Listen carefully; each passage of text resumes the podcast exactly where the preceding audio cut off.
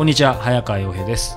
石平恋と仕事と社会の Q&A 今日は第128回です。皆さんよろしくお願いします、はい、よろしくお願いします。さあ今日は50歳の、えーポッドキャストネーム京香さんからいただいています、えー彼過去52歳の元カノ過去40代後半について相談があります。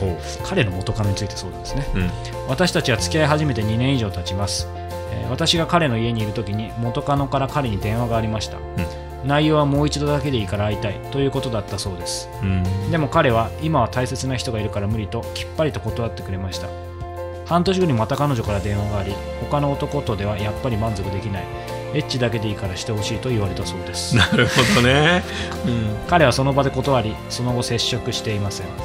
それから半年くらい経ったある日深夜2時台に元カノから「あなた相変わらずどうしようもない男ね」というメールが送られてきました、その晩は私が彼の家にずっといて少々の喧嘩の後仲直り仲直りをして仲睦まじくしていました、うん。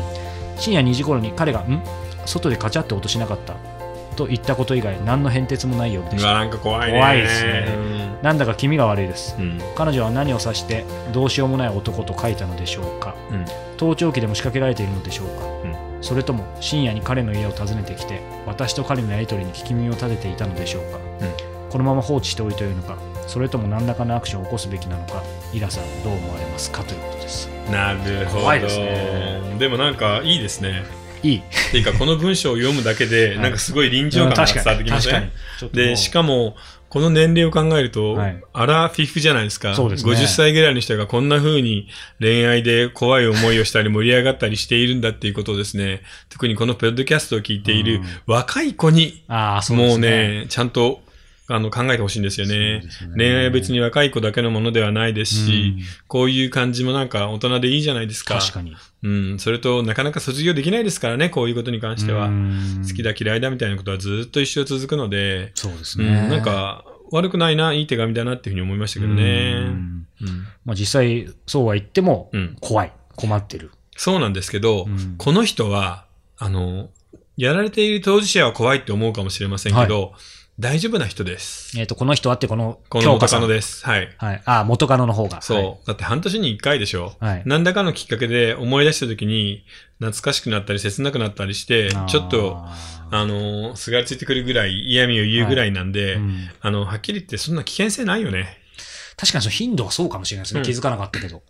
いや、もう全然、すごいですから、もう本当に毎日来たりするし、うんあの、すごいのは、あの、メールとかじゃなくて、直接来て、ね、手紙を置いていったりしますから、うんあの、この人の場合は、あの、問題ないと思うので、うん基本スルーでいいと思いますね。基本。はい。うんで、あのー実はね、はいあんまりこういうのってリアクションを起こすと向こうは燃えるんですよ。あ逆にね。はい。あの、ストーカーの人って、相手が怖がっている、嫌がっているみたいなことが、うんあの、一つエネルギーになってしまうんで、はい。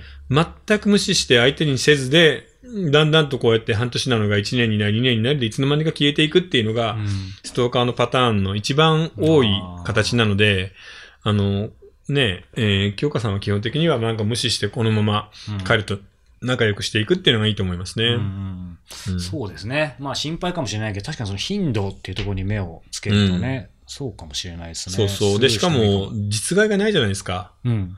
あの、メールとかだけでしょ？はいはい。うん。実際来ているっていう証拠もないし、電話とメールだったら、まあ、まず問題ないよね。なんかね、危害加えられたとかそういうわけでもないでしょうし。ただ、40代後半でこの感じっていうのはなかなかうんゾクッとする怖さとやらしさがありますよね。やっぱり年齢関わらずあるってことですようね。ん。これ、そうか。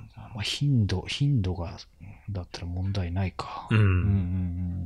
で、これね、例えば逆に何かをやるって言って警察とかに行っても何もしてくれないですから、これをやると。うん。うん。あの、相談、そうですかって言って、話だけ聞いて、何かあったら、じゃあまた連絡くださいねって言っておしまいです。話だけ聞いて、その報告書一本書いてあげておしまい。うんストーカ。ーの相談がありましたっていう報告書がか警察で溜まるだけなので、うん無駄なんだよね。でも確かに、この文章だけ今そういう視点で見ると、半年後にまた彼女から電話があり、他の男とではやっぱり満足できないっていうふうに来たってことは、まあ他の男の人とも当然この元カノは接触したりしてるわけだから、うんそういううまくいかなかった時に、まあ半年に一回とかでなんか魔が差したようにこうやってメールしてるとか電話してるっていうのもありえますよね。そうね。ううんん。まあ、ねこのメールのだけだとそういう感じなんだけど、はい。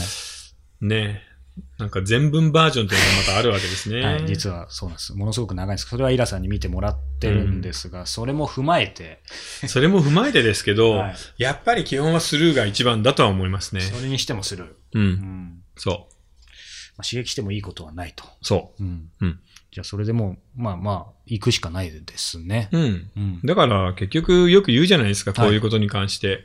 あのー人に嫌なことされた時の決め台詞ですけど、あの、living well is best revenge っていう、うんよりよく生きること、生きて楽しみながら生きていることが最高の復讐になるっていう、うんそこじゃないかな。そうですね。う。うんんじゃあね、まあちょっと、スルーしづらいかもしれないですけど、まあスルーして、うん。次に進。それと、あの、これ彼女の問題なので、うん何かがあっても彼に当たらない方がいいよね。あ、そうですね。うん。だって例えばなんだっけ、えーどうしようもない男？うんこれは別にさ、何か理由があってどうこうってことじゃないんじゃない？ぽいですよね。うんうんなので、あんまり、ね、そこでなんか自分で気が立ってしまって彼に当たったりすると、せっかくのね。そう、二人の間の関係が壊れたりするんで、うん傷つくので、うんそういうのはやめて、ちょっと困った人がいるよね。でも、しばらくすれば落ち着くからスルーぐらいの感じでいいんじゃないかな。そうですね。うん。そういきましょう。さあ、えーこの番組では皆様からのご質問を募集しております。えー詳しくはイラさんのサイトをご覧ください。また、えー石田イラのサロン、えー世界フィクションでできている会員をこちらでも募集しております。詳しくはこちらも、えー石田イラ公式サイトをご覧ください。今日は第128回でした。皆さんありがとうございました。はい、ありがとうございました。